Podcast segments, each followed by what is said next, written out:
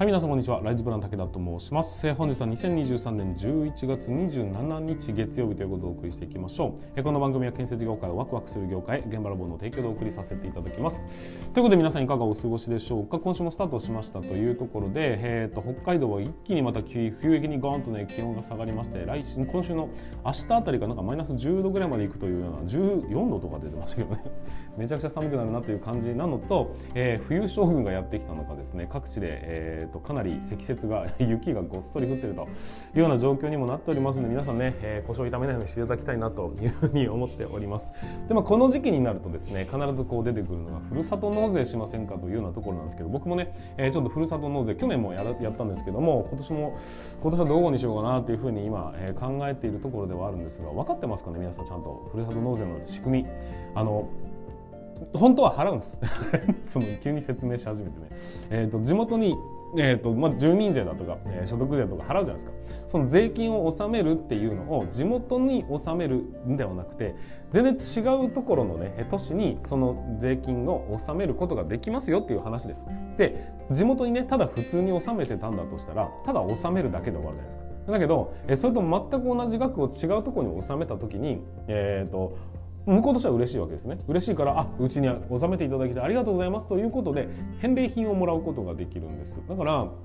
えー、なんて言うんでしょう。ただ納めるだけで何もなかったものが納めいつも通り納めたら返礼品をもらうことができるようになったっていうことになるので、まあ、結果としてお得だよねっていうところになります。ただまあ若干ね気にしなきゃいけないのは、えー、とその返礼者の納める時に自己負担例えば、えーものすごいいっぱい納めましたよって言ったとして、えー自己負担は2000円は発生しますから。だから2000円以下の返礼品があった時それは2000円で買い物したっていう感覚になっていくとちょっと高くねえかっていうような商品もねあったりしますんでその辺ちょっと、えーしっかり理解をしていただいた方がいいという点。それと自分のね、えー、と収入に応じて当然 えっとふるさと納税ができる金額っていうのも決まっていきますんでそれを超えてくると,、えー、と控除されませんと。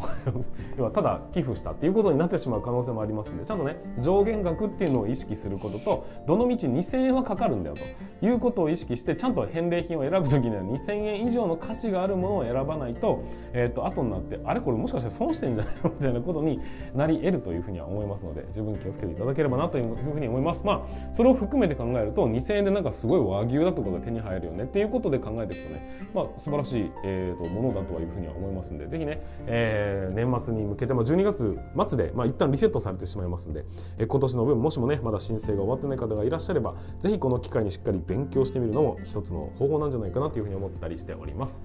はい、ということで本日もスタートしていきますが皆さん準備の方はよろしいでしょうか？それでは今日も立ち入り禁止の向こう側へ行ってみましょう。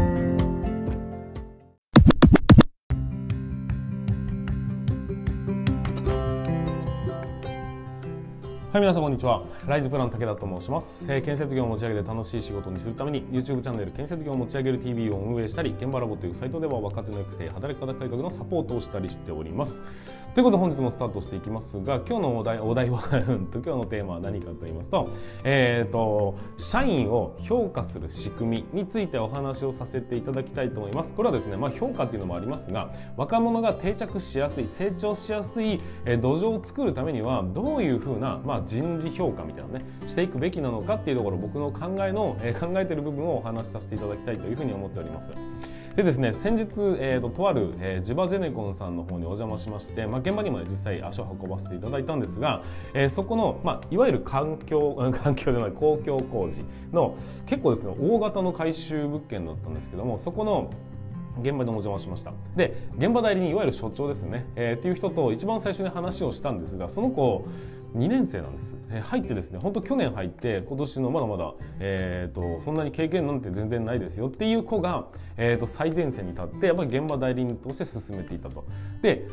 大丈夫かって思うじゃないですか。だけどその後ろ、えー、と自責のポジションに誰が入ってたのかっていったいわゆる管理技術者ということでその、まあ、会社の中では、まあ、エース級のね、えー、とベテランの方がしっかりとついてサポートをするという前提のもと2年生が現場代理人になっていたというような感じです。その現場非常にスムーズにいってますし、えー、と書類だとか、まあ、受け答え受け答えは分かんないですけどね。うんとその検査だとかも別に、えー、と大きな問題もなくクリアしているというようなところで、えー、と現場としてもですねすすごく良かったなっていうふうに感じております。でこういうふうな体制の現場まあ今ねちょこちょこと増えてきてるという話は聞いたりするんですが要は若者を最前線に立たせた状態で、えー、後ろからしっかりとサポートをしていくことにより若者にねどんどん新しい経験をしてもらおうと早くね成長してもらおうという意図があるんだという説明は受けましたが、まあ、僕はこれは昔から、まあ、ぜひやるべきだなというふうに思ってはいたんだけど実際にこう目の当たりにするのは初めてだったもんですから素晴らしいなっていうふうにま感心したというまずはそういうエピソードなんですけども。まあ、いろんなことを考えていくと、まあ、なかなかね勇気がいる、えー、決断ではあるとは思いますがでも、えー、っとやっぱりこうやらないとわからない部分ってありますよねそして責任を持たないと全体を見ようとしないっていう部分もあるじゃないですかやっぱり言われたことだけ、えー、発揮してるとするとこうそこの範囲しか見ることができないんですけど全部基本はお前が見るんだという状態になるとねやっぱりあたふたはしながら全体把握しようとしますよねというふうになります、まあ、当然現場代理人ですかね。あらゆるところにまあ自分の名前が入ってきますし打ち合わせというふうになった時には当然そこをめがけてみんな進んでくるわけですね。その人たちに受け答えを求めるわけですよ。でも分からないどうしようってなった時にはちゃんとしっかりとした人がサポートしてくれてるのでおそらくですが相手方そのまあ向こうのね担当者監督員の人たちもあ育てるためにやってるんだなっていうのはそのぐらいをね理解していただけるということになるんだというふうに思うんです。で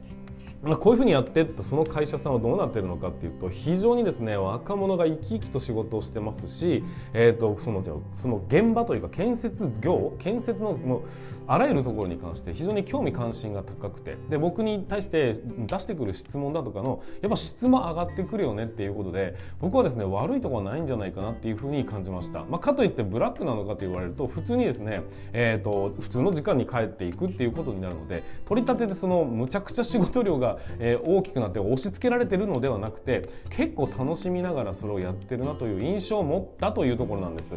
で、まあ、これを踏まえて考えていった時にやっぱり今はね人手不足ではありながらやっぱ若者が離職してしまうせっかく入っていただいた若者が、まあ、離れてしまうよねっていうところも防止しなければいけない。そして時代もねやっぱり昔と比べてはるかに仕事量が多くなって細かくなっている状況なんでやっぱり早く成長してもらうためには、まあ、たくさんのね経験をしてもらうという方がやっぱ間違いない部分だよねっていうふうにも思うんです。そこで、えー、僕は思ったんですがやっぱりこういう感じのその現場の組織の作り方ってやっぱり、えーと、素晴らしいというか成長が早い会社になるような気がしますよね。そして若者がちゃんと育ってくれれば今はねベテランがものすごい大変な思いをしている若者全然育ってこない延々忙しいみたいな状態になっているところが若者がねちゃんとさんと成長してきてくれれば脈々とねこう技術を渡すことだってできるじゃないですか。かそういう意味でやっぱり若者をどんどんどんどん持ち上げていくっていう仕組みは大事だというふうに感じたわけです、まあ、その上で、まあ、評価。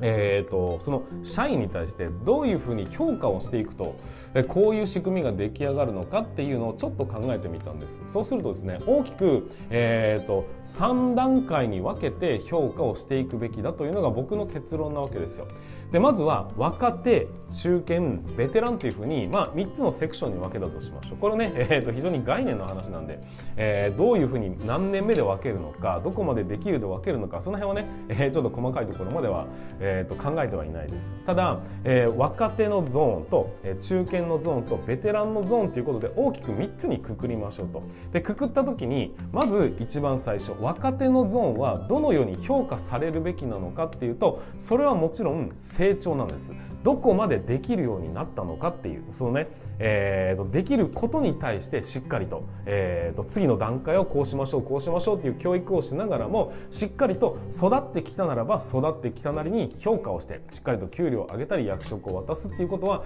やっていくべきだなというふうに思ったっていうのが一つ目です。だから新人若手については基本成長に対して評価をしましょうということです。じゃあ中堅はっていうとえっ、ー、とまあうんと評価は。その成長っていうものも当然大事なんですけど同時に教育っていうものも大事だと思うんです。だから、うん、と成長と教育。あとはね会社に対してどのぐらい貢献したのかっていうことになるんですけどもそれはね、えー、と置いといて、えー、基本的には自分が成長しているかどうかという評価点とあとはしっかりと若手を育てようとしているのかという観点の 2, 2本立てにすべきなのではないかと思うんです。じゃあベテランはっていうとベテランはもう成長しきってますんで基本的にどこまでしっかりと教育ができてきできているのかっていうところ。ここを評価軸にすべきだというふうに思いました。こういうふうに、えーと、新人若手については育つことが仕事なんだぞと。で中堅側に関しては、まあ、要はねちゃんと仕事をこなして、えー、しっかりと利益を出せと。でベテランの人たちは若いやつを育てろというふうな、えー、格好にすることですね、まあ、ベテランはねしっかりとこう若者をサポートしながらも持ち上げようとする。中堅は中堅で今のできる範囲の仕事がどんどん増えてきてるわけですから。どんどん前に進んで自分分のね経験値だとかを増やしていく。若手はしっかりとこうベテランがサポートしてくれているという状況の中でいかに素早く成長できるのかが評価点になるというふうに分かれていくことにより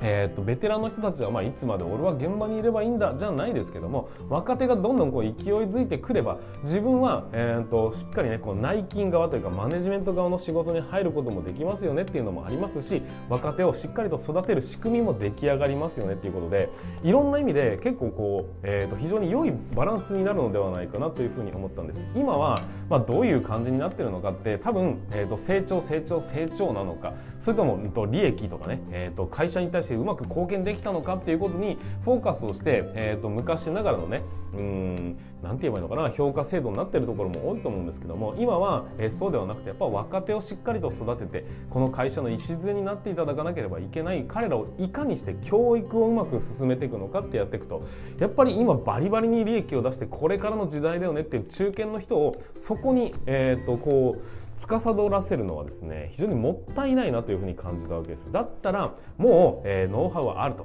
もう片手でも片手じゃないですよね。片手まで、えーと、現場ぐらいこなせるぜぐらいの技量のあるこのベテラン層がその技術を若手に託していくっていう意味で考えていくと、まあ、技術伝承というね意味合いもありますでしょうし、えー、もしくは若手が成長するっていうこともあるでしょうしで、まあ、中堅どころにね、えー、こう今まで集まっていた仕事っていうのを軽減させるということにもなりますし若手にとっても安心して、えー、と仕事をするということもできるわけで、まあ、いろんな意味でですですねこれはプラスに働くんじゃないのかなっていうふうに思ったということです。今はやっぱりこう上の方にね仕事が山のように集中してしまって結果忙しすぎて若手がおざなりになって全然育ってこないという状況になってるというふうに思いますんでやっぱ教育は大事。でも利益を出すのも大事。というふうに考えていった時にこのね組織の中でそれをうまくどう作っていくのかってやっていくとやっぱり若手はとにかく育てと。そして中堅はいいから利益出せと。で真ん中はちゃんと教育しましょうねっていうふうな、まあ、循環をねそうやってこういうこういう階段を作っていくことにより